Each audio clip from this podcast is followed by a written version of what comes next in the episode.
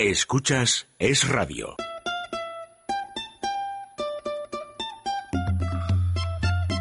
Déjate de historias con María José Peláez. No vamos a empezar con que todo está mal. Hoy no. No se vaya a afligir, escoja sonreír. Que no toca carbón.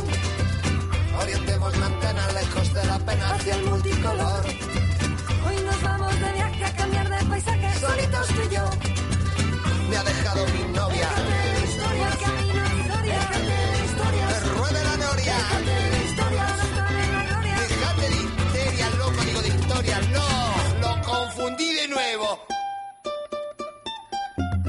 La muerte. Hay quien dice que es ley de vida.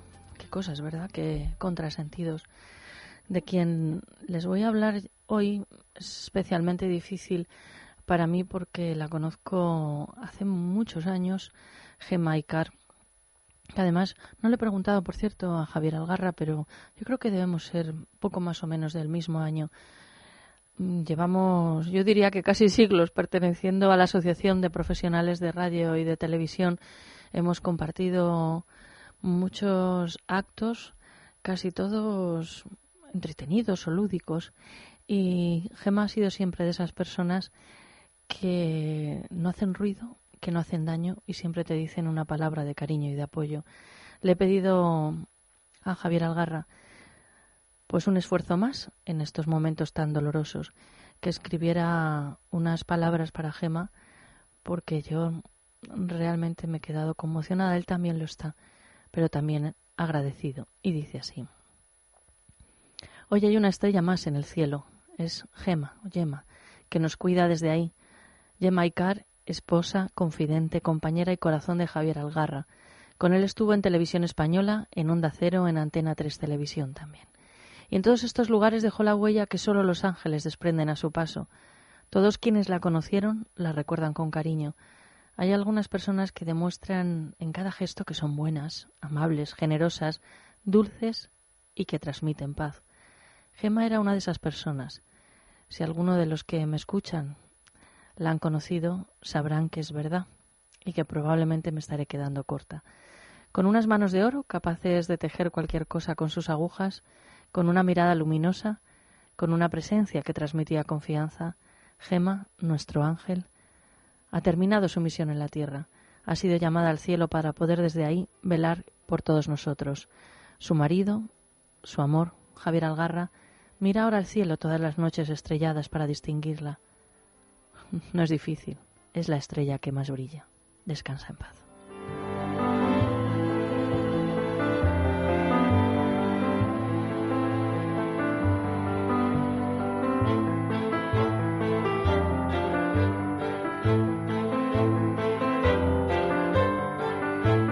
Déjate de historias con María José Peláez. Es Radio. ¿Para qué sirve un abogado? Cada vez tenemos menos tiempo y aumenta el número de personas que tienen un abogado. Un abogado es un profesional cualificado, preparado, que gestiona los problemas que el cliente le propone. Existen además muchas formas de contratación, ya que pueden hacerlo por meses, al año o eventualmente.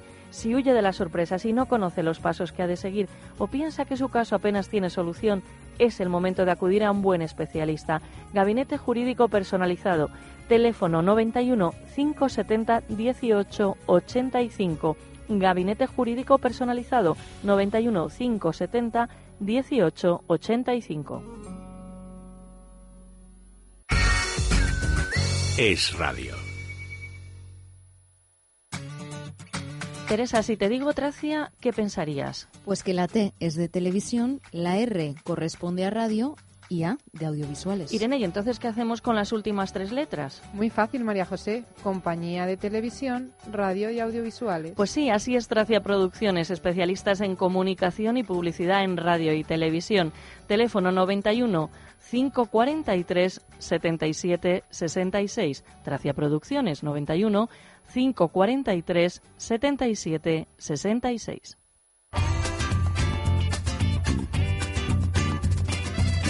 Teresa, ¿qué te ha llamado la atención? Buenos días, María José. Pues hoy me ha llamado la atención que en España tenemos guardianes del mar.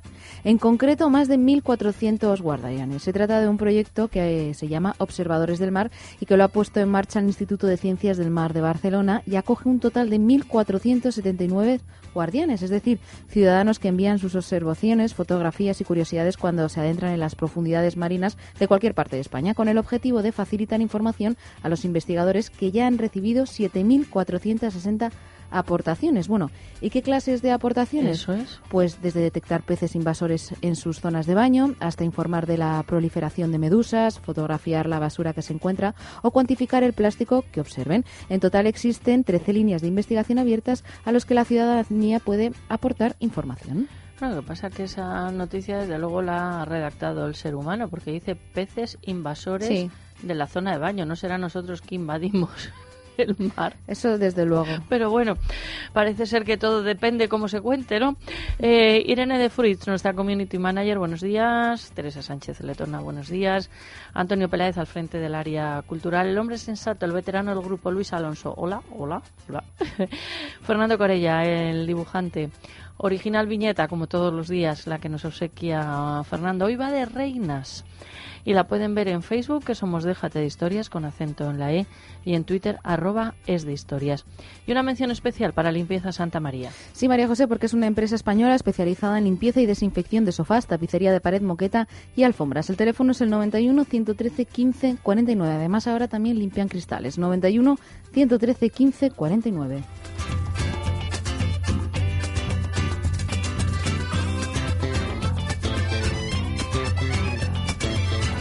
Déjate de historias.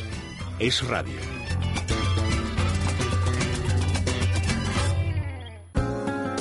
Doctor Cadena Duque, ¿es posible tener una boca bonita? Evidentemente es muy fácil tener una boca bonita rehabilitándola primero o con carillas de porcelana, dándole una estética perfecta y diseñando la sonrisa. Podemos llamar al doctor Cadena Duque al 91 5 43 34 97. Primera consulta informativa y gratuita. 91 5 43 34 97.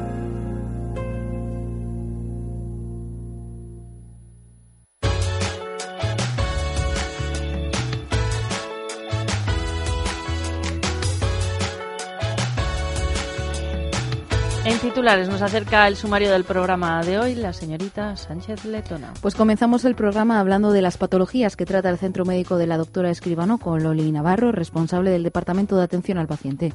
Además, entrevistaremos a Manel Bosch, es baloncestista español. También escucharemos los bravos y suspensos de nuestros oyentes que hoy son muy veraniegos. Y después del boletín de la una de la tarde llega la recomendación cultural de la doctora Maite Ruiz Heredia que nos llevará hasta el Teatro de la Abadía y nos acompañará Luis Leardi del Comité Paralímpico Español.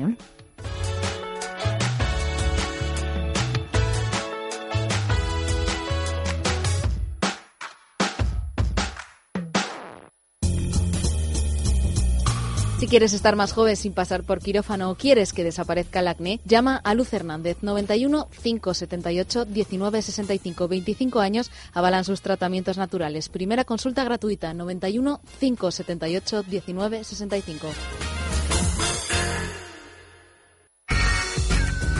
Es radio.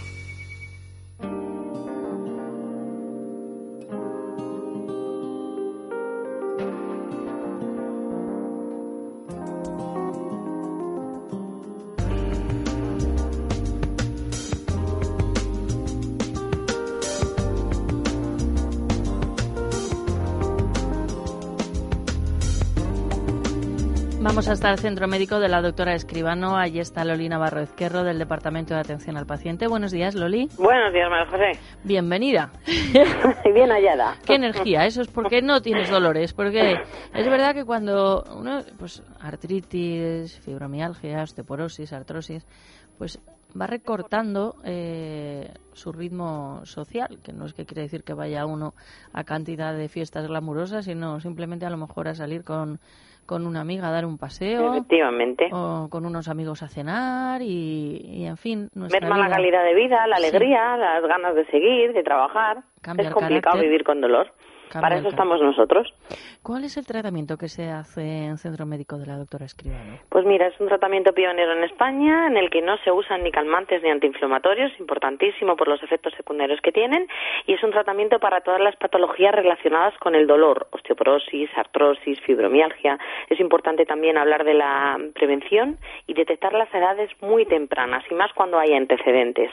Es un tratamiento que consta de dos fases. La primera es en clínica, con equipos médicos de última generación, láser y magnetoterapia, y un tratamiento ya en casa, súper sencillo, fácil de seguir, de nutrientes y antioxidantes, porque nuestros huesos y articulaciones envejecen y tenemos que, que nutrirlos.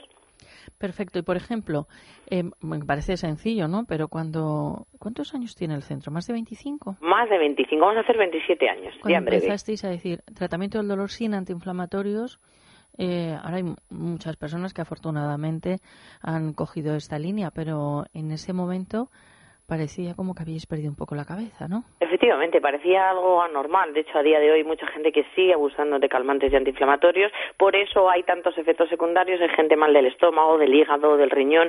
Y son órganos vitales que hay que cuidar. Loli, eh, una artritis, ¿cómo se manifiesta? Pues artritis empieza con inflamación, empieza sobre todo con dolor muchas veces en manos, por ejemplo, manos llamativas eh, que se empiezan a deformar, dolores en articulaciones, rodillas. El dolor pues es bastante agudo, eh, continúa en el tiempo y hay que ponerse en manos de buenos especialistas en breve porque cuanto antes empecemos a tratarlo, pues antes lo vamos a frenar. Perfecto. ¿Y de qué edades estamos hablando? Pues a partir de los 30 años empezamos a envejecer. Eso no quiere decir que nosotros tengamos pacientes con 20, con 15 años, porque cada vez la verdad es que estamos viendo con, a lo largo de todos estos años que comemos peor eh, que antes y empezamos a edades más eh, tempranas a envejecer. Es curioso.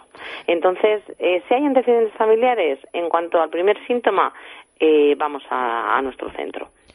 Loli, de cara al invierno, porque parece que el frío, la humedad no benefician para nada y que nos queremos tratar cuando estamos muy mal, muy mal, muy mal. Hay que aprovechar esta temporada, ¿verdad? Efectivamente, de hecho nosotros es un centro que en verano tenemos muchísimo trabajo de gente que viene de fuera de Madrid, de fuera de la península.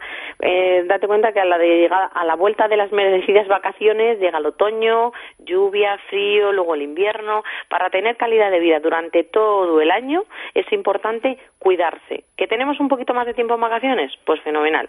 Con una semanita nuestro tratamiento de manera intensiva está hecho y eso qué quiere decir? Que cuando llega el frío, la nieve, estamos estupendamente bien.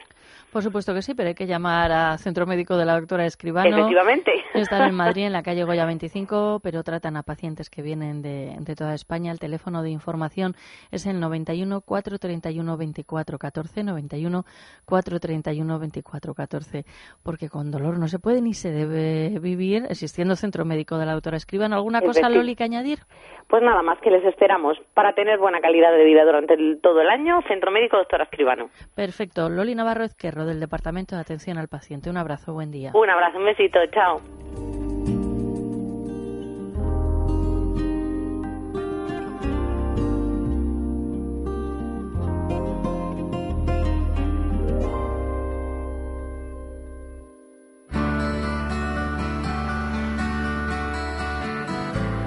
Déjate de historias. Es radio.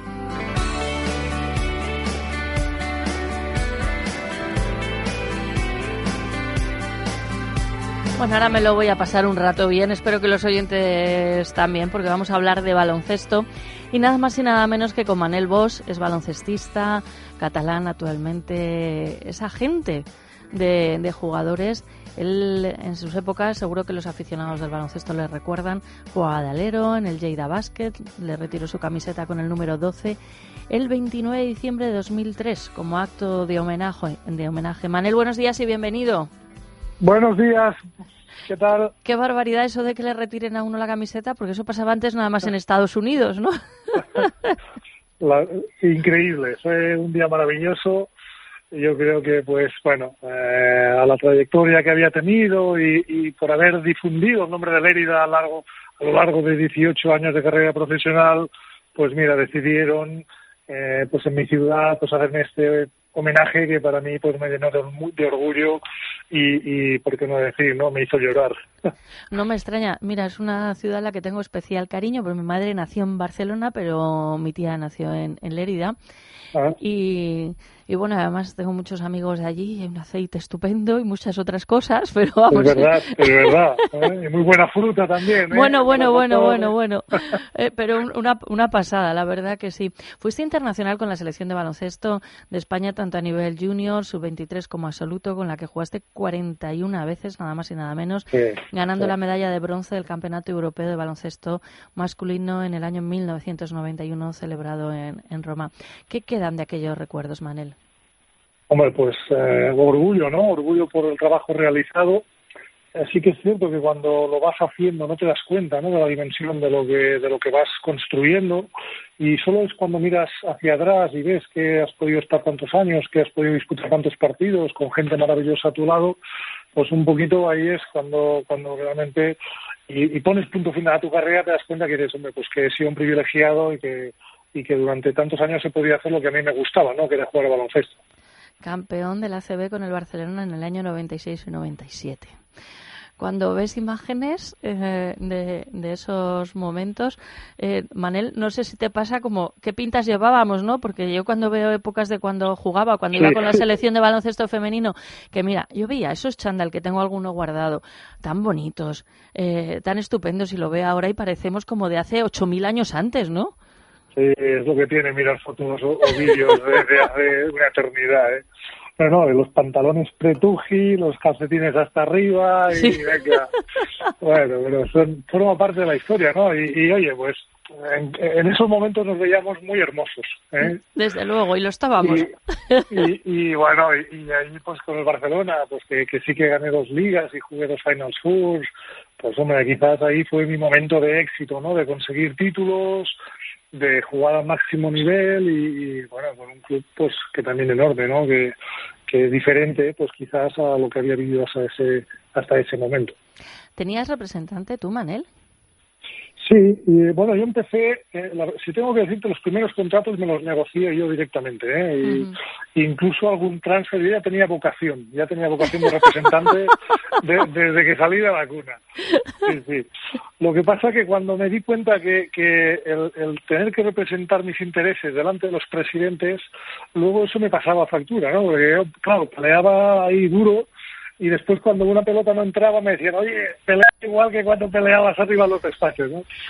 Y entonces decidí y vi que, que tenía que tener un representante y lo cogí pues para que me asesorase y para que esa labor que, que tienen que hacer personas que, que no que no estén de alguna manera, que no sea el jugador, ¿no? el jugador tiene que jugar, tiene que estar preocupado de los problemas que haya dentro de la pista y encima de, de la cancha y luego lo que pase fuera pues tiene que ser las personas porque eso no puede transgredir y no puede pasar a, a lo que es el entorno del baloncesto. Y, y bueno y pues eh, cuando me retiré pues estuve dos años de director deportivo y, y bueno pues mi sentimiento era que tenía que estar al, a la otra el, al otro lado de la mesa ¿eh? que la negociación ya me gustaba, pero no representando al club, sino representando a los jugadores, porque entendía que tenía muchas cosas que podía brindarles, dado mi experiencia pues en diversidad de equipos en, en la Liga Española. ¿Tu agencia cómo se llama? Mi agencia se llama Global Sports Basketball Management ¿eh? y, y, estamos vinculados con la empresa también internacional que se llama Interperformance, una de las pioneras, una de las mejores que ha habido en la historia, o sea, que ha llevado muchísimos jugadores a la NBA, y que bueno pues eh, nos escogieron cuando tu, cuando partieron peras con su con su representante aquí en España, pues nos, nos cogieron como representantes suyos aquí en España, al igual que nuestros jugadores cuando se van al extranjero, pues eh, van a través de Interperformance. Y bueno, pues eh, la empresa sigue creciendo y somos una gran familia y lo que intentamos pues es transmitir esos valores ¿no? que yo tenía como, como jugador, pues sobre todo pues es lo que intentamos transmitir a nuestros jugadores pues para que sigan creyendo en el esfuerzo, en la humildad y que siempre tienen que seguir aprendiendo. Cada vez vemos en el baloncesto el papel de, de los agentes con chavales más, más jóvenes. Eh, ¿Cuál es tu opinión al, al respecto, Manel? Pues no estoy en nada de acuerdo. La verdad que esto es una pirámide, ¿no? Y, y desafortunadamente lo que cuando un jugador es muy pequeñito pues hay unas perspectivas tremendas de que puede ser un gran jugador pero hay que recordar que estamos abajo de la pirámide y que la selección natural pues va a quitar de en medio a muchos de esos jugadores que en etapas iniciales son muy eh, importantes. ¿Qué pasa? Que si entramos en esas edades, pues el nivel de fracaso es, es, es muy alto y sobre todo que estamos creando unas expectativas a unos niños que, en ningún caso pues se les pueden frustrar incluso para su vida personal, más allá del baloncesto. Y yo creo que a los niños lo que les deberíamos hacer es que jueguen al baloncesto, que disfruten y no meterles cosas en la cabeza de profesionalismo porque eh, estamos hablando de que de que un jugador se ve, sobre todo un jugador de baloncesto, se puede detectar muy pronto, pero se hace a los 20, 22 años, y ahí es cuando sabemos si tenemos o no tenemos jugador. Claro, si tú vas a buscar un niño, como hemos visto en alguna empresa, ¿no? que con 12, 13 años ya están ahí machacando, pues estamos, estamos buscando prácticamente abajo la pirámide y el, las posibilidades de fracaso pues son muy altas. Y sobre todo que jugamos con la ilusión de un niño, que, que si no ve que las expectativas se han cumplido, pues ese niño lo podemos romper. Claro. Ahí está el papel de que en todos los deportes desgraciadamente existe de los padres forofos. Eh, que hay que tener mucho cuidado y también de los padres representantes porque además bueno, claro, siempre en el, en el baloncesto pues nos hemos creído, y creo que lo somos, diferentes que el fútbol. En muchas cosas para bien, pero en algunas que no es para tanto bien, vamos copiando. Y hay mucho padre que ya nace representante y que además yo creo que ya está invirtiendo el dinero que va a ganar su hijo y todos los ven eh, en, la, en la familia de la, de la NBA. Y, bueno, con avioneta, y el privado y todavía no ha metido una canasta detrás de otra, ¿no? Correcto. Mira, hay, hay una gran diferencia entre el baloncesto y el fútbol. El baloncesto, el niño que tiene talento, da igual el físico que llegue a tener, porque el talento existe y si el talento existe, se cuida y se trabaja, pues hay muchas posibilidades de que ese jugador pueda llegar a ser profesional. En el baloncesto hay un componente que eso lo sabemos al final, que es cómo va a ser tu físico, cuánto vas a crecer. Y depende de la posición que juegues, claro, tú puedes ver un chico muy talentoso cuando es pequeño, pero si no se convierte en un jugador grande y pues el mercado no lo va a querer o va a ser mucho más difícil. No quiero decir con eso que un pequeño no pueda jugar, pero que ahí va a ser una selección tremenda y brutal y, y tendrá que hacer todo muy bien para que pueda entrar en el mundo profesional. Y, y, ese es un hándicap que tú cuando ves un niño dices, ay, mira qué bien juega, qué gracia tiene, cómo bota el balón, cómo la mete. Pero si al final se nos queda en metro setenta y cinco, pues lo tiene muy difícil para poder llegar arriba. Porque hoy en día el mercado pues demanda pues, pues jugadores grandes que la voten, que tiren y a veces incluso los mismos clubes, ¿no? O sea, prefieren escoger un niño o un jugador que sea más malo pero que tenga una proyección de crecimiento más grande. Sí, bueno, mira, eso en la época que yo entrenaba, bueno, pues fíjate en las chicas, ¿no? Que para tener eh, altas, te hablo antes de que empezara la operación siglo XXI, pues cuando aparecía una de metro noventa, decíamos, bueno, esta la fichamos aunque sea para la rueda de calentamiento, ¿no? Porque si Correcto. así impresionabas un poco al contrario, ¿no? Luego igual no podía, no no servía para jugar, ¿no? Pero dices, por lo menos la rueda de calentamiento ya los otros están asustados. o la ponemos ahí en medio y que moleste, ¿no? Exacto. no, no, así es, así es, así es. ¿eh? O sea, tremendo. Tú tienes, has tenido varios papeles dentro del baloncesto, jugador, director deportivo, agente, pero también tienes el, el papel de padre de un jugador. Tu hijo Gerard juega en el pues Juventud de Badalona y además, por lo que me han contado, muy bien. Bueno, la verdad que, que cuando ves jugar a tu hijo eh, siempre es fantástico, ¿no? Porque no tiene nada que ver con con cuando pues hago mi trabajo de agente, cuando yo he sido jugador, ¿no? Eh, lo miras, eh, intentas pues eso, pues que, que, sea humilde, que sea trabajador, que, que no piense en el más allá, ¿no? Sino que cada entreno que haga, pues pues que lo haga al máximo y sobre todo que se divierta. ¿eh? O sea, estamos hablando de un niño que tiene 13 años, pues eh, está en plena ilusión y tiene muchos sueños pero tengo muy claro que, oye, que, esto tiene que trabajar, tiene que esforzarse, tiene que estudiar, es muy importante. ¿eh? Desde luego. ¿Eh? o sea, porque al final los estudios son para toda la vida y oye, pues vamos a ver, ¿no? Él disfruta, se lo pasa bien y yo pues disfruto más que él. ¿Qué te, qué te voy a contar? sí, pero con el estudio como base que, es fundamental, que durante años también fue un elemento diferenciador entre el fútbol y el baloncesto, eh, con los estudios, oye, que cada persona quiera o que pueda, pero sin, sin abandonarlos, porque forma parte también de ese esfuerzo, de esa superación y luego que esa persona cuando termina su vida deportiva, que suele ser pronto, pues tenga también una base para, para seguir. no vengan esos desplomes tan grandes, ¿no? Sí, no les ayudamos. Tengo que decir aquí que, que les es muy difícil ¿eh? el poder compaginar porque se montan campeonatos cuando tienen la selectividad, eh, pues tienen torneos continuamente, perdiéndose horas de clase y tal. Y, y, yo creo que deberíamos buscar ¿no? el coordinar, que se pudiera estudiar y, entrenar a máximo nivel y que hubiese flexibilidad en horarios y en exámenes. Eh, darle una vuelta a eso para que no haya tanto fracaso escolar, ¿no? Cuando, cuando uno decide intentar ser profesional y dedicarle muchas horas a entrenar y, y a estar pues en las pistas. Sí, eso que hoy en día se está haciendo, bueno, pues un esfuerzo desde la, de la universidad para cuando se reconoce a un deportista de élite, pues trasladarle o aplazarle exámenes. Cuando estaba con la selección española, eh, Manel era imposible. Claro, nosotros estábamos concentrados a ver lo que es eso, Semana Santa, verano, vacaciones. es, que no había manera de ir ni siquiera al examen, ¿no? Eh, y entonces, salvo una vez que un profesor se apiadó de mí, bueno, teníamos un campeonato estela de España en Cuenca, y me dijo, tráigame usted algo de Cuenca y le llevé, yo, yo no entendía nada, le llevé una botella de esas muy horteras de las casas colgantes, ¿no? Con alcohol, que no sé, un alcohol sospechoso, y me puso un notable, o sea que... bueno, hombre, bueno.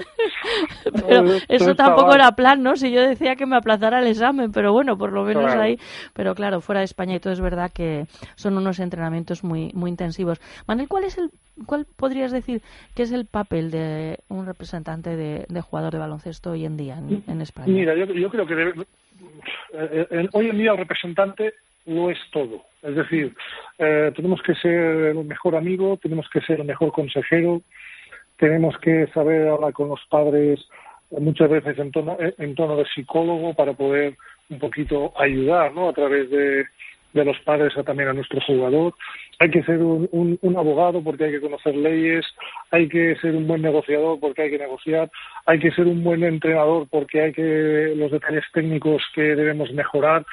La verdad que tienes que, que saber un poquito de todo porque porque en determinadas etapas de cada jugador pues debes aplicar pues unas cosas o otras, ¿no? A veces tienes un jugador que es muy bueno y pues cae en una pequeña depresión porque no están saliendo las cosas y ahí pues lo que tienes que darle pues es salir cuanto antes de, esa depresión o, o, de ese bache de juego y entonces pues ahí aplicas unas armas pues bueno pues tema psicológico o lo llevas a un profesional para que pueda pues un poquito pues volver a su cauce normal, ¿no? Y, bueno, conforme, y más en, edades muy tempranas, pues eso todavía eh, influye mucho más, porque son receptores de todo lo que les dices, entonces pues ahí en ese sentido pues hay que hacer un trabajo extra para, para tenerlo centrado y que, siga trabajando, que es lo que puede llevar al éxito. Oye, hay piratas en lo tuyo, porque en, todas las profesiones suele, suele haber. Y, por ejemplo, bueno, pues yo en el terreno de la publicidad, que es en el que más me muevo, siempre aparece alguien que ofrece algo a los clientes que generalmente no es así, pero lo cuenta muy bien, muy bien, muy bien y como nos gusta creer milongas, pues igual se van allí y luego te vienen trasquilados, ¿no? Hay que recogerles desechos. ¿En lo tuyo hay muchos piratas? Mira, eh, piratas hay en todo el mundo, ¿no? y, y, cuando alguien no tiene algo, hace lo que sea para conseguirlo. Y en este sentido, pues sí que hay gente que quiere aprovecharse y, pues bueno, que vende su moto o su historia, a veces eh, tergiversada o, exagerada en dado límite para poder convencer a un jugador de que, bueno, está mal asesorado y que la carrera de ese jugador no está bien formada. Nosotros somos una empresa que tenemos credibilidad, nuestra, nuestro lema es honestidad, y nuestra ilusión es que los jugadores vayan para arriba y sean jugadores. Si, si eso pues nos consigue conseguir eh, los grandes réditos, perfecto. Pero realmente el éxito está en que un jugador explote y llegue a ser jugador profesional. Ese es nuestro éxito. y a partir de ahí pues eh, viene todo lo demás, ¿no? Intentamos hacer, ser coherentes, eh, cuidar mucho a nuestros jugadores. Nosotros no firmamos contratos con nuestros jugadores, entendemos que nuestra máxima es la confianza y eso nos obliga también a trabajar al máximo cada día para que un jugador no quiera irse de nuestra representación. Y, lo que hacemos es intentar darle lo mejor de nosotros mismos pues para que él esté contento y vea que, que somos los mejores en, poder hacer que su carrera pues eh, vaya para arriba. Manel, ¿sigues jugando? Sí, pues tengo que decir que sí. ¿Y, eh, dónde? Me, encanta. Pues mira, voy jugando con los veteranos, voy jugando cuando me llama la selección catalana, voy jugando en una liguita con unos amigos cuando puedo ir a algún partido. Todo lo que va saliendo, pues, y, me permite mi cuerpo y, mis horarios, que no son muchos, ¿eh? a lo mejor que al cabo del año pues puedo jugar 10, 15 partidos. Bueno. Sí, sí. Y, pero bueno, yo, yo me gusta y, entiendo que pues eh, no hubiese podido aguantar tantos años si esto no me hubiese gustado como me gusta.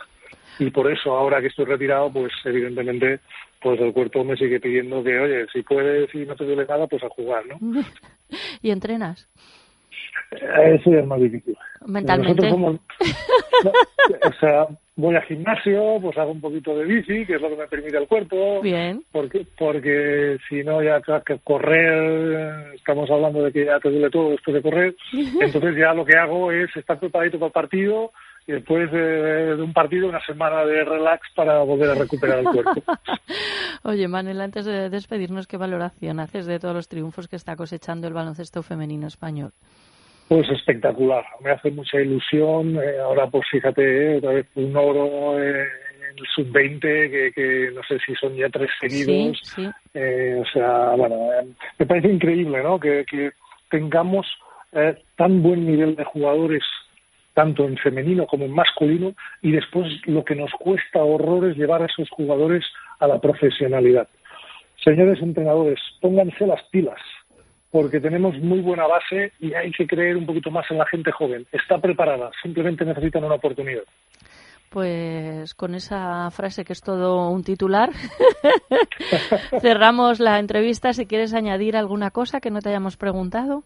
Yo creo que hemos tocado todo. ¿eh? Encantado de que me habéis entrevistado y, y bueno, pues que eh, a hacer baloncesto, que nos hará disfrutar a todos. Desde luego que sí, a disfrutarlo. Manel Bosch es baloncestista, actualmente es agente FIBA en Global Sport Basketball y padre orgulloso de, de Gerard, pero bueno, se debe mantener en las gradas, yo creo que con la boca muy calladita, ¿no, Manel?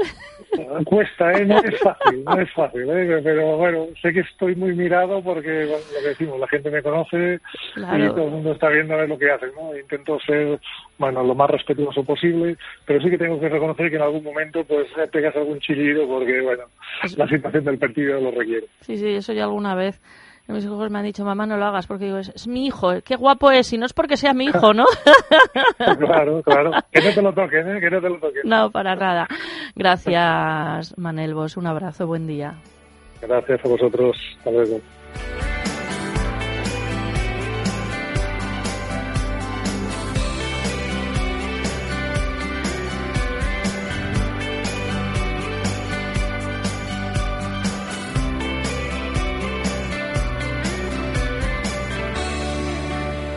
Es Radio, déjate de historias con María José Peláez.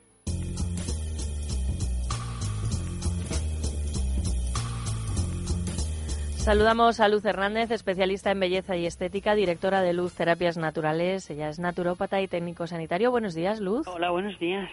Bueno, vamos a hablar de un tratamiento que diría yo que no solamente es estético, porque sobre todo cuando hay un acné, en gente joven y dirá, ah, es que lo hay en otras edades. Pues sí, ahora nos lo va a contar también, Luz, y consecuencias también en otras edades.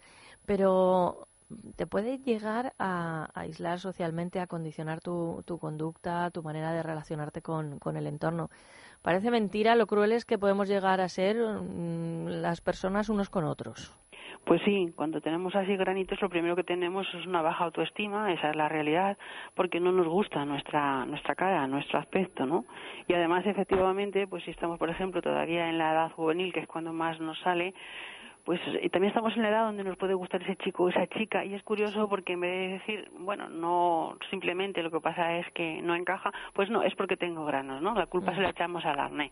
Efectivamente nos puede aislar muchísimo, muchísimo, muchísimo. Yo he conocido algún caso de que realmente eh, hubo un antes y un después. Quiero decir, antes de, eh, cuando tenía los granitos, era una persona muy retraída y cuando terminamos el tratamiento del arné cambió literalmente y era una persona totalmente extrovertida, maravillosa, le encantaban los amigos, o sea, le cambió la vida el quitarse el arné, nunca mejor dicho, ¿no?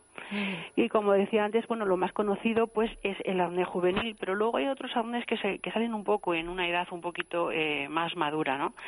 Y luego también hay varios eh, tipos de arné, está el pustuloso, el quístico, el microquístico, es que hay tal cantidad de arné que lo primero que hay que hacer es ver qué tipo de arné es el al que vamos a, a someter a tratamiento y ahí hacer un diagnóstico y decirle a la persona cómo va a ser el tratamiento y las sesiones que van a ser, el coste que va a tener.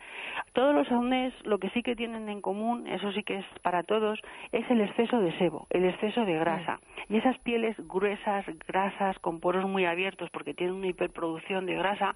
Entonces, lo primero que tenemos que hacer cuando tenemos un es rebajar esa capa córnea. ¿Cómo lo hacemos? Pues lo hacemos a través de los peeling vegetal. El peeling vegetal lo que hace es quitar esa primera y segunda capa córnea de forma que nos va a dejar el quiste o la pústula, nos va a adelgazar la piel, nunca mejor dicho, y después en la siguiente sesión lo que vamos a hacer es extraer todas esas pústulas, todas esas pápulas, todos esos comedones, todos esos quistes, porque no olvidemos que donde hay ese exceso de grasa y donde hay un acné también hay bacteria que se alimenta. Entonces, ¿qué es lo que ocurre con la bacteria?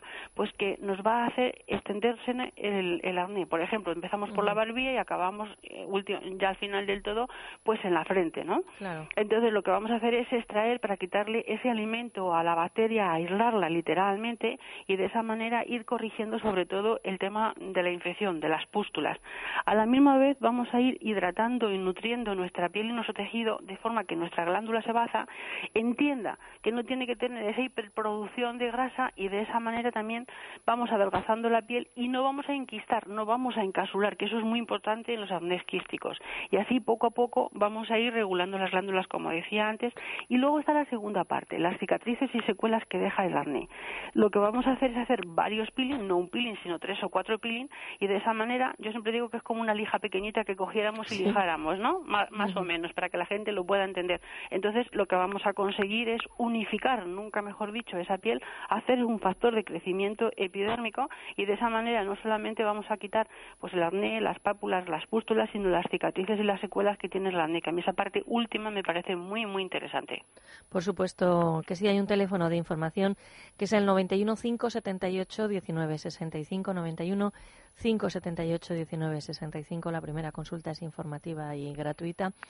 Solución, porque mm, hay muchas veces que con cremas o con tratamientos que nos han recomendado pensamos que eso se va a arreglar.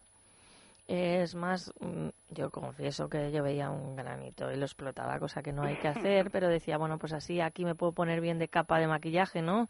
Hay cosas que hacemos eh, las chicas y así no se va a notar estamos ahí ahogando, estamos contribuyendo a que aquello se, se expanda y se extienda. Entonces, primero contar con un buen profesional, como, como es el centro de, de Luz Hernández, y luego que no deje secuelas. Yo sé que tu especialidad dentro de, del acné pues son esas pieles que a veces te, te llegan no para tratamiento de, de, acné, sino que con el paso de los tiempos pues han quedado muy marcadas esas cicatrices que, que vamos, que se llegan a, a hacer desaparecer, Luz. Sí, hemos tenido el caso de una persona de Raquel que ha habido que hacerle siete peeling. Imagínate cómo tenía la piel para tener que hacer siete peeling. La cantidad de capa córnea que le hemos tenido eh, que quitar fue un arnés super, era un arnés el que ya tuvo, que deja muchísima cicatriz. Lo había dejado eh, realmente que se cicatrizara porque hace ocho o diez años que había terminado ya el tratamiento del arnés y iba con las cicatrices. Y al final, pues bueno, hemos conseguido quitarle quitarle esas cicatrices y esas secuelas. La verdad es que se le ha quedado la cara preciosa y como te decía, le, le ha cambiado la, la vida completamente. Pero se le pueden quitar las cicatrices, se puede quitar el arnés, se le puede dar una de alegría a la gente. Y cuando hablas de, de pilín, sin dolor, no es una cosa que duela. No, hay gente que efectivamente al peeling le tiene un poquito de respeto. Al peeling vegetal no se le debe tener tanto respeto, porque Mm. el peeling vegetal lo que hace es, como he dicho, llevar a la piel a una sequedad extrema. La sensación que vamos a tener cuando estamos en la camilla, en la cabina, haciendo el peeling, pues es una, una sensación un poquito de ardor, calor, como cuando vamos a la playa, tomamos el sol y por la noche decimos, jolín, pues nos hemos pasado un poquito, ¿no? Eso dura entre 12 y 24 horas, más o menos, siempre en sentido descendente. Después se normaliza y a las 72 horas la piel descama y pela y el- la descamación evidentemente no duele, ni pica, ni escuece, ni nada, simplemente es antiestético. Entonces lo que procuramos hacer en el peeling es hacerlo, por ejemplo, pues un miércoles para pelarnos el sábado por la tarde de una manera progresiva y el domingo por la mañana está muy estupendamente. Ya nos hemos pelado nos hemos descamado, con lo cual podemos ir el lunes a trabajar o a estudiar o a al tipo de relación que tengamos, evidentemente sin tener que dar ningún tipo de explicación, que a mí eso me parece importantísimo. Pero no, yo no considero que es un tratamiento doloroso, es un tratamiento un poquito molesto, pero nada más. y sobre todo muy eficaz y Sí. lo que sí sabemos es que personas que han ido pues con problemas serios, decíamos, no solamente estético, porque detrás hay otros problemas, pues yo creo que esa sonrisa y ese agradecimiento mm, te, te pagan todo, todo el esfuerzo. Ah, sí, sí, yo además es que me considero muy afortunada, porque tengo un trabajo que me encanta, me, me gusta y encima efectivamente me, me pagan, imagínate. y manda tantas veces las gracias que yo me siento súper satisfecha. Es más, yo, yo si volviera otra vez a nacer sería otra vez y haría lo mismo exactamente que estoy haciendo. Pues eso nos parece estupendo porque así si también nosotros volviéramos a nacer ya sabríamos dónde tendríamos que ir.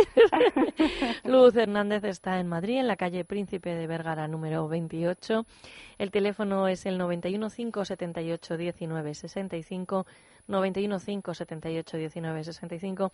Hoy hemos hablado del acné, pero también le pueden consultar sobre las manchas en la piel, el tratamiento para rejuvenecer, para tener una piel nueva en tan solo cinco días, o tratamientos para el cuerpo de celulitis, estrías. En definitiva, todo lo que tiene que ver con la belleza y la estética. 91 578 19 65. Un abrazo y buen día, Luz. Un beso.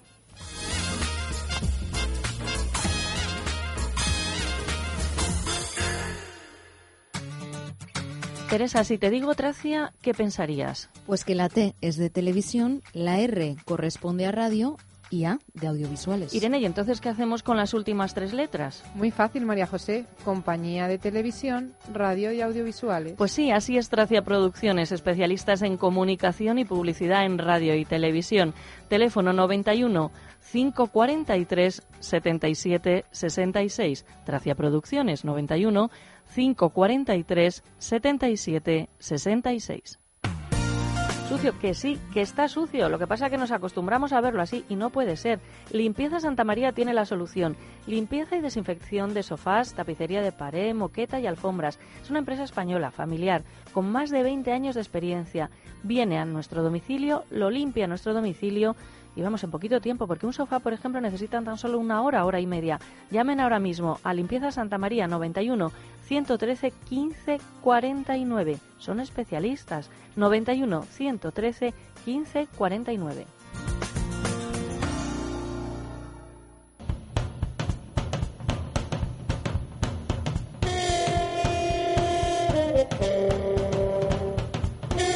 Déjate de historias con María José Peláez. Es radio.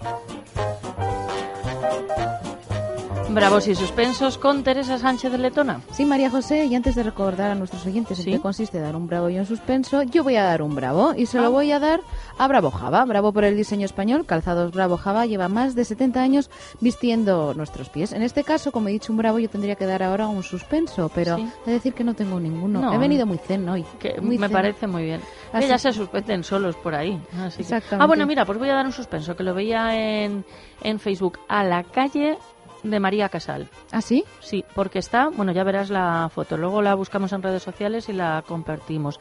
Dice, esta es mi calle y no la de Edgar Neville, ¿no? Haciendo referencia a la, a, la, a la obra de Neville. Y está fatal, o sea, tienen que recoger por ahí y limpiar un poquito. Pero bueno, Bueno. vamos con bravos y suspensos. Sí, vamos con nuestros oyentes. En primer lugar, escuchamos a Mateo. Un bravo a la nueva ley de autónomos, el suspenso a la gente que no recicla y no se preocupa por el medio ambiente. Mira, por ahí van los tiros. Sí, por ahí van los tiros y además, María José, como has visto, este ha sido un bravo y un suspenso cortito, pero Mm. bien. Al fin y al cabo, ha dicho algo que le guste, lo que corresponde al bravo y se ha quejado de algo, en este caso de que hay gente que no recicla y eso es el suspenso, un bravo y un suspenso. Vamos a ver qué tal lo ha hecho Lourdes. Hola, quiero dar un bravo a las vacaciones de verano que te hacen relajarte y desconectar divinamente. Y un suspenso a las imprudencias de la gente en la carretera. Desde luego que sí, ahora en verano con operaciones salida y de regreso hay que tener muchísimo cuidado en la carretera ir muy concentrados y muy atentos. Es el turno de nuestra siguiente oyente, es Paloma. Hola, me llamo Paloma y quiero dejar un y un suspenso en el programa Déjate de Historias. Un bravo a la nueva película de Christopher Nolan. Pensa la venta de petardos en niños pequeños, que luego pasa lo que pasa. Sí, la nueva película de Christopher Nolan que nos habló Antonio Peláez hace unos días Ujú. de ella, Dunkerque. Yo todavía no, ¿No la has visto? no- no la he visto, pero tengo muchísimas ganas de ir al cine y verla, que creo, bueno, las críticas son maravillosas. También escuchamos ya el último mensaje, el último bravo y el suspenso, nos lo deja Uri. Quiero dar un bravo a la 11 y un suspenso a la gente que no utiliza protección solar en la playa. La verdad que hay que tener mucho cuidado, que algunos hemos hecho auténticas locuras, exponernos al, al sol sin protegernos y, bueno, según la hora en la que lo tomemos, fíjate cuántos problemas hay de, de piel, pues para qué vamos a jugar con ello si podemos evitarlo. Bueno, pues yo le quiero dar un bravo también a Jaime, que es un joven español emprendedor, como dicen ahora, que está abriendo nuevas fronteras. Y desde aquí va un, un bravo para Jaime. Los oyentes que quieran participar en esta sección, ¿dónde deben llamar? Al 91 486 36 es el contestador de Radio y pueden dejar el bravo y el suspenso, como ha hecho una de nuestras oyentes, María José, que lo ha hecho muy bien. Ha dicho que es para el programa Déjate de Historias. Ha dado todos los datos. 91 486 36.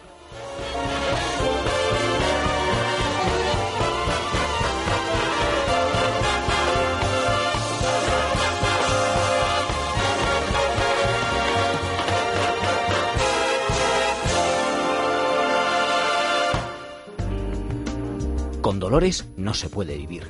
Deje de sufrir. Centro Médico Doctor Esquivano le ofrece tratamiento sin antiinflamatorios. Primera consulta gratuita. 91 431 24 14. Tratamiento de la artrosis, osteoporosis y fibromialgia. 91 431 24 14.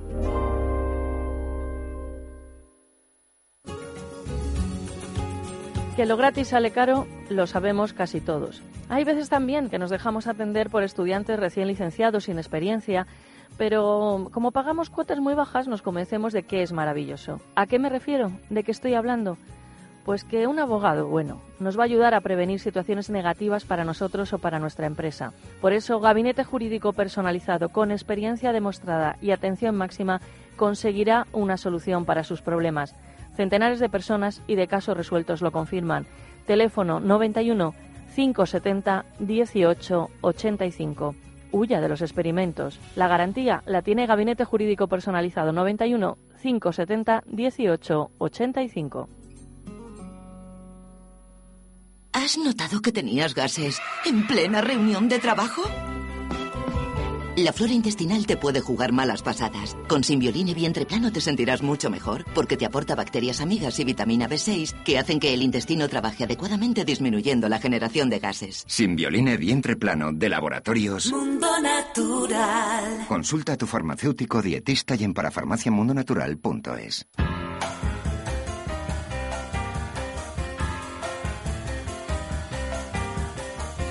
llega el momento de hablar de salud y para ello saludamos a Adrián González, director de comunicación de Mundo Natural. ¿Qué tal, Adrián? ¿Qué tal, Teresa? Buenos días. Buenos días, muy bien. A veces no nos damos cuenta de lo importante que es la flora intestinal. ¿Cómo podemos mejorarla? La flora intestinal juega un papel fundamental y es la base de toda la salud en general. Fíjate, Teresa, que muchas veces cuando te eh, diagnostican una dermatitis atópica, realmente es porque no se sabe dónde está el origen. Pues ya en ese mundo natural sí que conocemos que el problema está en un desequilibrio de la flora intestinal, que muchas veces problemas de obesidad, que incluso inestabilidad desde el punto de vista emocional, digestiones lentas y pesadas, todo lo que es la producción de gas, complicación con el tránsito intestinal y disminución de las defensas, todo tiene que ver con la flora intestinal. Por eso es muy importante restablecer el equilibrio de este gran ecosistema porque de esto depende nuestra salud en general. Es la base, como te dije, de nuestra salud. Por eso, a la hora de trabajar en este sentido, tenemos que elegir un producto que sea capaz de atravesar la barrera ácida del estómago, de luchar contra el ácido clorhídrico que tenemos en el estómago, que es capaz de comportarse como un antiséptico, como un antibiótico natural, y con este concepto elimina la vida de las bacterias. Por lo tanto, un buen probiótico debe garantizar que este paso sea superado. Importantísimo que las bacterias se implanten vivas en el intestino porque esto es la única capacidad que tiene eh, esta bacteria de colonizar y de mantener una buena salud intestinal. Para eso nosotros proponemos un producto de última generación, es Simbioline vientre plano. Simbioline vientre plano es una mezcla, realmente son dos mezclas probióticas dentro de una misma cápsula que además contiene la parte prebiótica que es el sustrato o el alimento de las bacterias y esto le confiere eh, esa convivencia en una misma cápsula del probiótico y el prebiótico, que se, en sí se llama simbiótico, le confiere la capacidad de llegar, de estimular, de promover todo lo que es la restauración del equilibrio del ecosistema intestinal en el tiempo adecuado.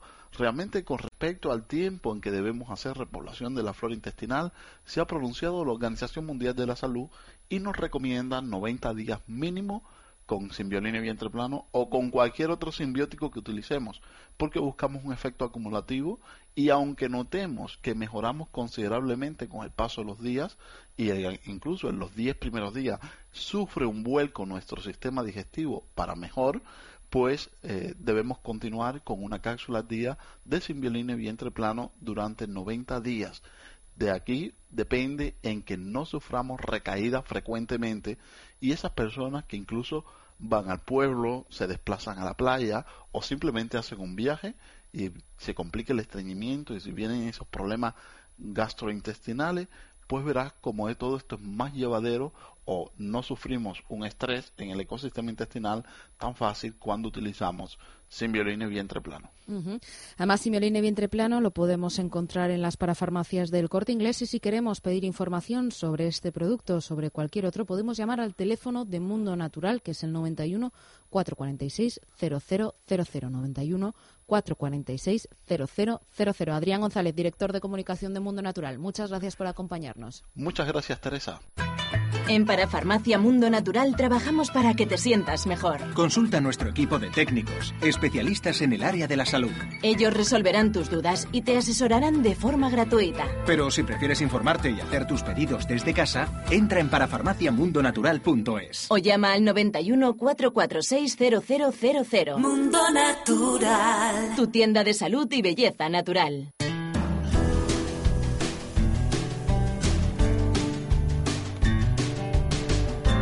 Teresa, a partir del 1 de septiembre, quien nos quiera encontrar en la tele, ¿qué es lo que tiene que hacer? Nada, María José, simplemente es súper fácil mover el mando y de repente verán que les aparece un canal que se llama Déjate TV y simplemente pues pinchar y disfrutar de toda la programación que vamos a ofrecerles. En Madrid, a través de una página web, podrán ver como en otro momento, desde otros sitios, seguir la programación. ¿Cuál es la página web? Es déjatedehistorias.es, déjatedehistorias.es. Es muy sencillita y además, María José, ya pueden ir viendo a través de las redes sociales cómo vamos grabando distintos programas. Vamos, que vamos dando una serie de pistas que, bueno, para que vean lo bien que nos lo vamos a pasar a partir del 4 de septiembre. Has grabado ya cuentos. He grabado ya cuentos con unos niños fantásticos. Bueno, nuestros oyentes conocerán a la directora de la sección de cuentos, Carmen Pereira. Por supuesto, también nos acompañará en la televisión y nos traerá a distintos niños. Y bueno, nos hemos pasado fantástico y es una sección muy divertida, muy entrañable y que da paz. Da paz. Sí, se podrá ver a diario entre las ocho y media y las nueve de, de la noche. Y con Irene de Frutos, ¿qué estás haciendo que no me habéis dejado ni enterarme de nada? Ya, María José, vamos a hacer un programa que se llama Nuestro Primer Programa, aunque ellas han hecho ya muchos programas. ¿Y, y, y en qué consiste? Bueno, pues va a consistir en conocernos un poquito más a nosotras, a Irene y a mí, porque los primeros Mm. ¿Es autobombo? programas- es un poco autobombo. Sí, los primeros programas vamos a dedicarlo un entero a Irene de Frutos y otro entero a mí, autobombo total, y luego pues iremos entrevistando a distintos personajes y también veremos una evolución que hemos ido haciendo Irene y yo desde que empezamos a hacer cosas en la televisión, como bueno, pues grabar todos nuestros vídeos de salud hasta el día de hoy. Y bueno, eso están las risas totalmente aseguradas. bueno, vamos a los servicios informativos y volvemos con recomendación cultural y mucho más.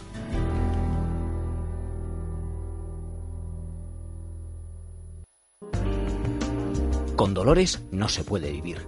Deje de sufrir. Centro Médico Doctora Esquivano le ofrece tratamiento sin antiinflamatorios. Primera consulta gratuita. 91 431 24 14. Tratamiento de la artrosis, osteoporosis y fibromialgia. 91 431 24 14.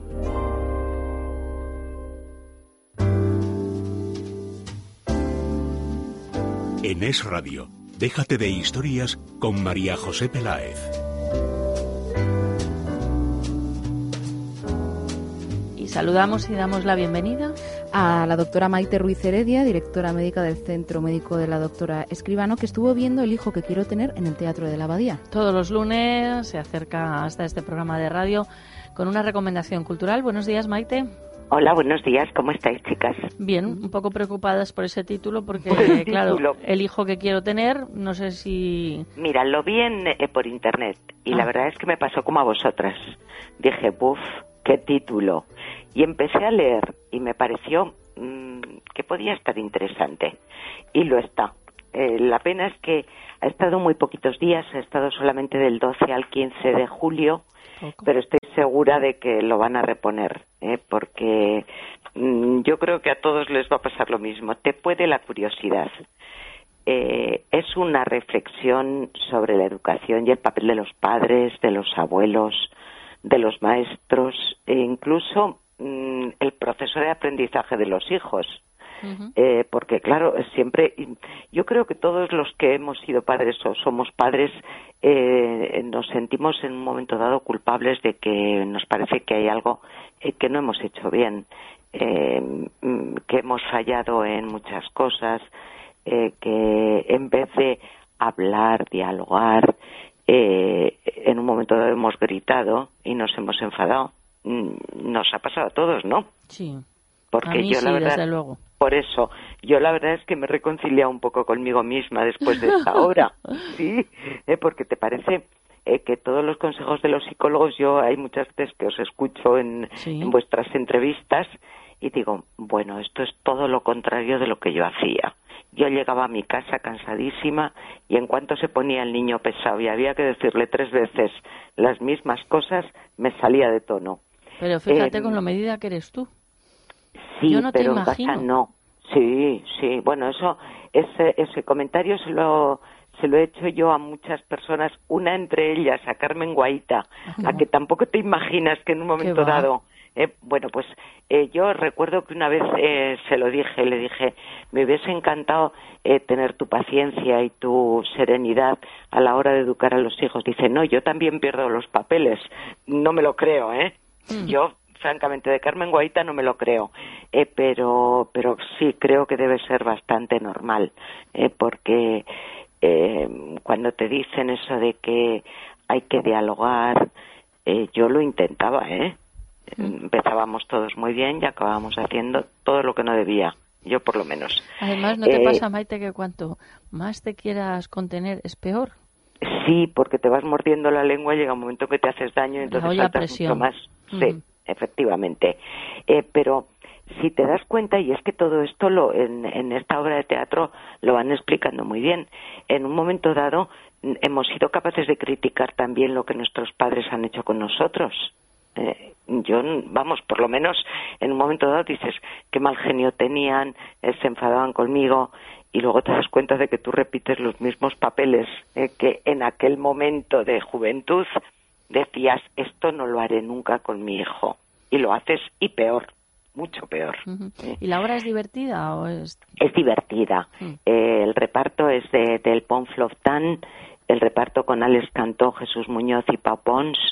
Está muy bien hecha y, y tiene mucha moraleja y nos enseña a ser tolerantes con nuestros padres y con nosotros mismos, que es también importante. Además es que eh, está llena de, de autocrítica, de humor, de ternura mm, ten en cuenta que, que son varias generaciones lo que ahí representan, es decir, eh, salen em, varias personas desde 82 años hasta 7. Caray. Con lo cual, sí, eh, cada uno va explicando un poquito. Bueno, me encantó, estoy segurísima de que la van a reponer, porque merece la pena, ¿eh? Pues estaremos atentos. El hijo que quiero tener se ha representado en el Teatro de la Abadía y la doctora Ruiz Heredia, que está todo el rato buscando por Internet las actividades culturales porque te lo trabajas. Bueno, sí, de vez en cuando. Bueno, bueno, y, y- y es que hay cosas que son muy evidentes, o sea, hay espectáculos a los que voy eh, que te, te bombardean hasta por la calle, ¿no? Y entonces, eh, pero hay otras veces que, que en un momento dado es- me mandan también mucha información a, a mi correo electrónico y entonces no no es tanto ya te mérito conocen. mío. No, no, pero es que ahora ya lo, lo envían. O sea, no es porque me conozcan a mí, sino porque eh, me imagino que en algún momento sacas entradas eh, por internet, se queda su cor- tu correo Ah. electrónico y luego te lo envían. Claro, Entonces claro. es, es muy fácil enterarse. Sí, pero tú debes sacar muchas porque a mí no me envían nada. A mí tampoco. Sí, yo saco, saco bastantes. Bueno, Maite, Bueno. eh, la doctora Ruiz Heredia es directora médica del Centro Médico de la doctora Escribano. Mañana hablaremos de salud, De y hablamos de la salud del alma y del espíritu, que también es muy importante. Que Es muy tengas, importante. que tengas buen día. Gracias, hasta luego.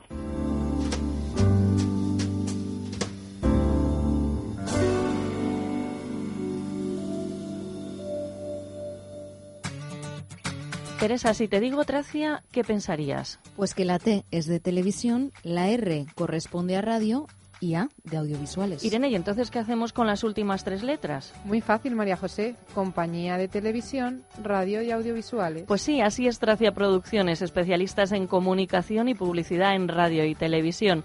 Teléfono 91 543 77 66. Tracia Producciones 91 543 77 66.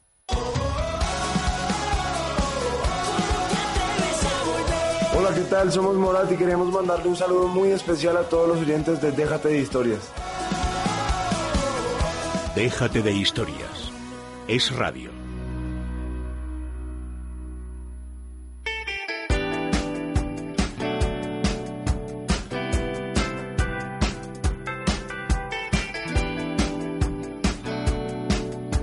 Programa tiene un marcado acento deportivo. Desde luego que sí, porque nos acompaña Luis Leardi Antolín, director de Comunicación y Relaciones Externas en el Comité Paralímpico Español, que además es ex nadador paralímpico que participó en los Juegos Paralímpicos de Seúl en 1988 y en los Juegos Paralímpicos de Barcelona en 1992. Buenos días, Luis, y bienvenido. Muy buenos días. Bueno, ¿y a ti cómo te dio por la natación? Bueno, pues la verdad es que, mira, eh, yo tengo poliomielitis en una pierna y muchos de los mm, deportistas que, que en aquellos tiempos, sobre todo, empezábamos por rehabilitación simplemente porque tenías una discapacidad y el, médico te decía lo, lo bueno que es la natación, ¿no? Eh, que lo dicen ya casi todos, ¿no?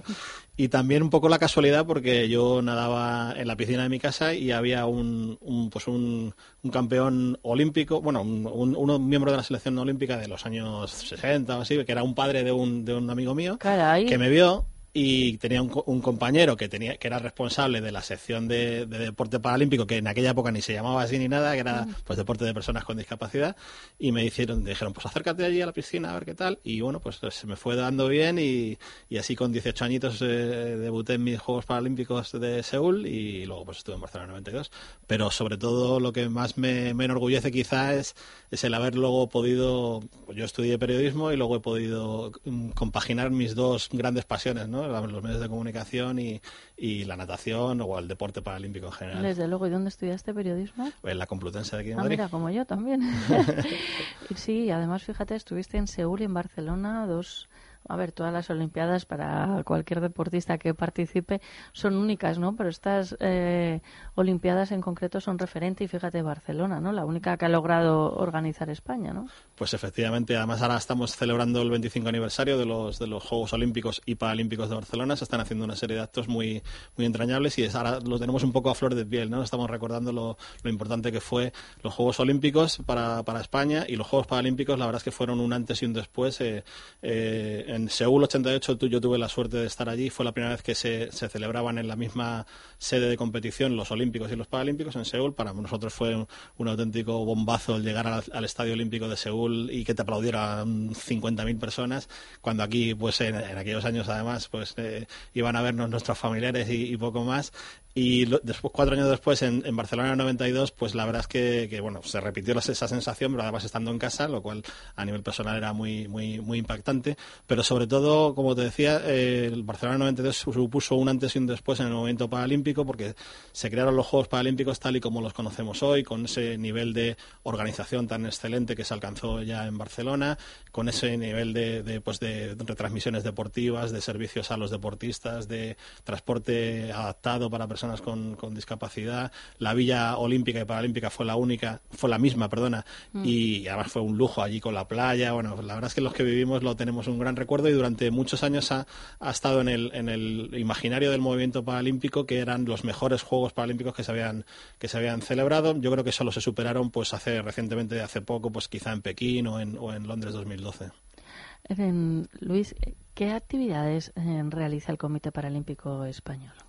Pues el Comité Paralímpico Español tiene una naturaleza similar al Comité Olímpico Español, con lo cual su misión principal es que los de deportistas españoles que compiten en los Juegos Paralímpicos, bueno, organizar toda la expedición y sobre todo que lo hagan en, en, buenas condiciones. Para ello lo que tenemos es el plan ADOP, que se hizo también a imagen y semejanza del plan ADO, del Olímpico, pues el ADO Paralímpico, en el que gracias a la, las aportaciones de, empresas privadas, que están con nosotros, algunas de ellas desde hace ya bastante tiempo, eh, estamos muy agradecidos a que gracias a estas, a estas eh, aportaciones de las empresas, pues eh, los deportistas paralímpicos pueden tener eh, mejores condiciones para, para entrenar y para conseguir grandes éxitos para el equipo español y sobre todo lo que buscamos es con esos éxitos el, trasladar a, la sociedad una serie de mensajes, una serie de valores que tan magníficamente encarnan los deportistas con discapacidad, como es eh, los deportistas de élite con discapacidad, los deportistas paralímpicos, pues como pueden ser, os podéis imaginar, la superación, el esfuerzo, el trabajo en equipo,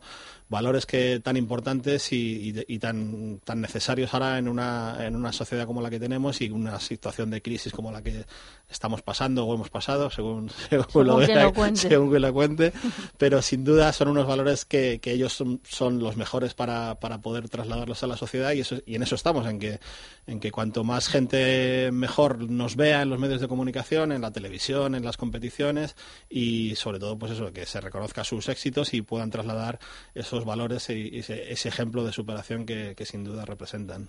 Desde luego que sí.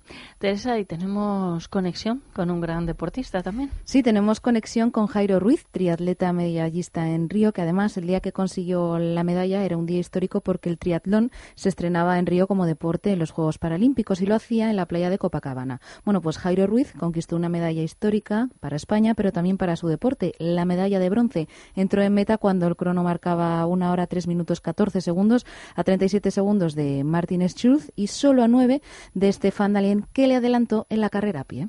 Buenos días, Jairo, bienvenido. Buenos días, muchas gracias. Qué barbaridad. ¿Cómo, ¿Cómo recuerdas ese momento? Bueno, la verdad que, como bien habéis estado comentando, los Juegos Paralímpicos son un momento muy, muy, muy especial y muy bonito para cualquier deportista. Pues más aún si tu deporte es la primera vez que participa en unos Juegos, eh, teníamos un poco esa responsabilidad, ¿no? De, de intentar hacerlo lo mejor posible, puesto que éramos un deporte nuevo, todas las miradas estaban puestas sobre nosotros, de, no sabíamos muy bien qué, expectativas podrían esperar de, los triatletas y la verdad es que fue una gran satisfacción. Eh, por supuesto mi carrera que salió genial, pero del resto de mis compañeros y creo en general del de, deporte del triatlón en, al completo hicimos una gran carrera, hicimos un buen espectáculo y un momento fue muy bonito para mí y para mi deporte. Luis, ¿qué nos puedes contar de Jairo? Bueno, pues Jairo puedo contar de él que es un, un, un currante máximo en, en, cuanto a su deporte. El triatlón, recordemos que hay que nadar, hay que correr, hay que montar en bici y hay que entrenar mucho para, para cubrirlos y, y más aún para, para, sacar tan magníficos resultados. Él es de Almería y está entrenando en, eh, en el Centro de Alto Rendimiento de aquí de Madrid Y es, a mí me gusta destacar que es un, buen ejemplo de, esa inclusión que conseguimos eh, precisamente en los centros de alto rendimiento con, con deportistas olímpicos. Él entrena con sus compañeros eh, eh, del, del, CAR de Madrid, pues que son los que van luego a los Juegos Olímpicos o que hacen competiciones de, de, deporte de personas sin discapacidad. Y él, bueno, pues está plenamente integrado en, en, el centro de alto rendimiento junto a otros otro ramillete de, deportistas paralímpicos que tenemos integrados tanto en, el centro de alto rendimiento de Madrid como en el de San Cugat todos ellos pues eh, ahí aprovechando las, las, magníficas condiciones de entrenamiento que tienen, pero también dejándose la piel y, entrenando día a día, que es muy duro, y estar allí lejos de la familia y muy concentrado en el, en el deporte. Y bueno, Jairo de eso yo creo que sabe mucho y, y bueno, el, afortunadamente también el resultado le ha acompañado y en los Juegos Paralímpicos pues eh, consiguió la medalla de, de bronce y bueno, ha tenido más éxitos internacionales en campeonatos de Europa y campeonatos del mundo. Jairo, ¿cómo es tu día a día? La verdad es que, bueno, como, ha dicho Luis, eh, es bastante exigente porque, bueno, eh, entreno eh, en el grupo que tiene la Federación Española de Triatlón en el CAR de Madrid. Por lo tanto, tenemos un entrenamiento de un nivel muy alto y muy exigente. Entonces, entrenamos todos los días de la semana. Evidentemente, tenemos un día completo que es de un entrenamiento muy suave, muy tranquilo para recuperar, porque al no descansar ningún día sería un poco un disparate entonces, bueno, hacemos un día muy suave, eh, en el que también entrenamos, y, y, los otros seis días, pues sí que tienen alguna parte o todas sus partes de entrenamiento de, de alta intensidad, que al fin y al cabo, aunque el triatlón parece una prueba eh, muy larga y un deporte de super resistencia, en realidad la distancia en la que competimos en los deportistas paralímpicos, en triatlón se llama distancia sprint, y pues bueno, como su propio nombre indica, es, es un sprint. Para un triatleta un triatlón de esa distancia es una prueba de velocidad. Eh, lo que pasa es que es una prueba de velocidad que dura una hora. Entonces tenemos unos entrenamientos muy exigentes porque necesitamos mantener una intensidad muy alta durante prácticamente una hora. Y mm, el CAR dices, claro, vosotros sabéis el lenguaje, pero para quien no sepa qué significa, es el Centro de Alto Rendimiento, eh, donde están, claro, pues todos los deportistas de élite y es un poquito lo que nos estaba comentando Luis, el ir por la misma línea, ¿no? Porque cuando se habla pues de integración, en fin, de la, las palabras que queramos utilizar, pasa por estar en la misma vía olímpica, por entrenar en los mismos sitios, cada uno adaptado a sus necesidades. Efectivamente, pero siempre que se pueda, pues en el caso de Jairo, de, lo estaba comentando, él integrado con los deportistas sin discapacidad de la Federación Española de Triatlón, que es quien organiza los entrenamientos, pues allí en el CAR de San Cugat, pues el, grupo de nadadores paralímpicos, pues comparte piscina pues con Mireia Belmonte, con Ona Carbonell, con la gente de, pues, pues, con la élite de, del deporte olímpico y paralímpico, que para eso están los centros de alto rendimiento del Consejo Superior de Deportes, eh, pues para, para poner al alcance de todos ellos en las mejores condiciones posibles. Hay quien eh, hay muchos paralímpicos que, que optan por no en, en entrenar en los centros de alto rendimiento y lo hacen en sus clubes y como porque también combinan eh, con su vida laboral o uh -huh. con su vida de, de, estudios, pero la verdad es que el estar en unos en, en, un centro de alto rendimiento, en un CAR, como decimos nosotros, como bien dices uh -huh. que, que, a la gente le puede sonar raro. A coche. Esto es porque están todo el rato en un coche entrenando. pues en el, en el CAR, en el centro de alto rendimiento, tanto de Madrid y San Cugat o el de Granada, que también es para, para concentraciones de entrenamiento en altura, pues eh, se tiene todo a su disposición para hacer el máximo rendimiento posible, como, como su propio nombre indica. Jairo, próximos retos. Pues tengo este domingo el Campeonato de España de Acuatlón, que es otra disciplina dentro del triatlón, en la que combinamos natación y carrera a pie y eliminamos la bicicleta. Y nos sirve un poco como preparación de cara a las pruebas importantes que quedan ya esta temporada, que, que será en septiembre el Campeonato del Mundo de Triatlón en Holanda. Bueno, pues te deseamos toda la suerte del mundo. Te seguiremos ya con un cariño especial cada vez que veamos a Jairo Ruiz en alguna de las muchas competiciones que participas. Un abrazo y buen día. Muchas gracias. Teresa, pero hay muchas cosas que preguntarle a Luis. Sí, por supuesto que sí, como por ejemplo que nos cuente los detalles de ese campeonato de atletismo paralímpico que se está celebrando en Londres y que se puede seguir desde la página web de, bueno, del Comité Paralímpico Español, paralímpicos.es. Efectivamente, lo has dicho muy bien y eh, desde el, desde el viernes pasado hasta el próximo domingo están en marcha estos campeonatos del mundo de atletismo paralímpico en el Estadio Olímpico de Londres.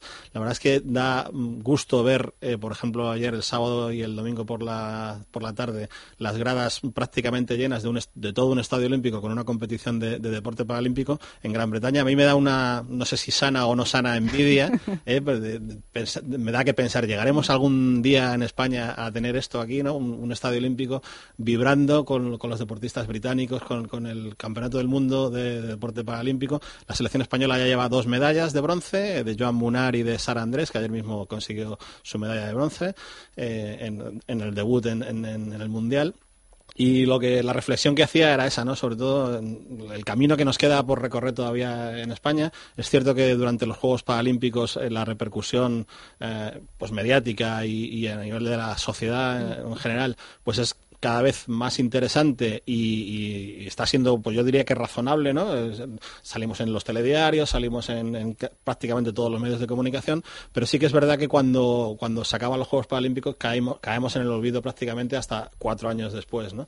Y bueno, pues actividades de este tipo, como un mundial, de, que sería la, siguiente competición en importancia después de unos Juegos Paralímpicos, que tuvieran un poquito más de repercusión aquí en España también, pues es, una, es nuestro objetivo, es el objetivo que, por el que trabajamos día a día desde el Comité Paralímpico español, en colaboración con algunos medios que sí que son sensibles y que aprovecho para dar aquí las gracias a, la oportunidad que nos dais en Es Radio, que también ha hecho buena cobertura cuando han sido los Juegos Paralímpicos, sin duda, y en el que eh, cada vez podamos ir hablando más de, eh, de los deportistas paralímpicos, de, de, sus ejemplos, de sus éxitos, de sus valores, eh, pues no solamente durante los Juegos Paralímpicos, sino durante el resto de cuatro años. Claro, fíjate lo que sucede, yo soy muy del baloncesto, ¿no? Por ejemplo, en baloncesto femenino, continuamente se están consiguiendo medallas. Ayer eran las, las sub-20, em, antes fue la, la, absoluta. Y claro, sí se hacen eco de, de esas medallas, pero durante todo el año lo que es la liga, lo que es la competición, apenas se refleja. Bueno, eh, los deportes minoritarios, algunos les llaman emergentes, yo creo que es una... Emergente India quizá, pero...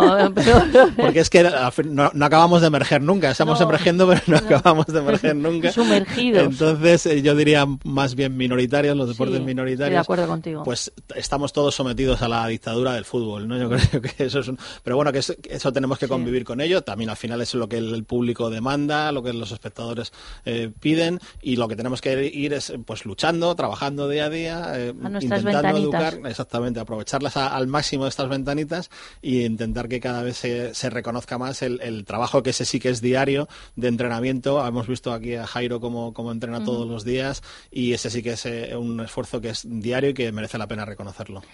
Nos ha encantado conocerte, Luis, y saber más de vosotros. Luis Leardi Antolín es director de Comunicación y Relaciones Externas en el Comité Paralímpico Español. Recordamos que hay una página web de información que es www.paralímpicos.es, paralímpicos.es. Irene de Fritz, tienes muchas noticias tú de deporte, me parece, ¿no? Bueno, sí, porque este fin de semana los españoles han logrado muchas medallas. Eh, por ejemplo, la selección española femenina sub-20 ha logrado el oro en luchando contra Eslovenia. También tenemos un deportista muy joven que ha ganado Wimbledon Junior español. El primero en 50 años. Eh, ¿Qué más? Ah, bueno, y lo que hablábamos con, con Luis, Ona Carbonell eh, ha logrado la primera medalla en el Mundial de Natación que se celebra en Budapest, una plata en sincronizada. 20 medallas. En solo, sí, sí. Qué barbaridad. Teresa, a lo largo de su carrera, Teresa Sánchez de Letona, mañana qué está previsto que suceda en este programa de radio. María José, mañana tenemos un programa, programón como el de todos los días, por otro lado, que vamos a tener a Moisés Rodríguez, presentador de televisión y periodista, y también Alberto Alonso, profesor de inglés y presentador de distintos programas en Bogan Radio y Bogan Televisión. Sí, es que son dos que nos caen especialmente bien a quienes hacemos este programa. Y para celebrarlo, Restaurante Ferreiro sigue con ese menú especial. Sí, por supuesto, hasta finales de julio, 91 553 93 42. Menú ¿cómo se llama? De pescadores, tiene un nombre mm. precioso. Qué rico. Bueno, que nos vamos, que sean ustedes muy, pero que muy malos. Que dicen los que entienden esto que es divertidísimo.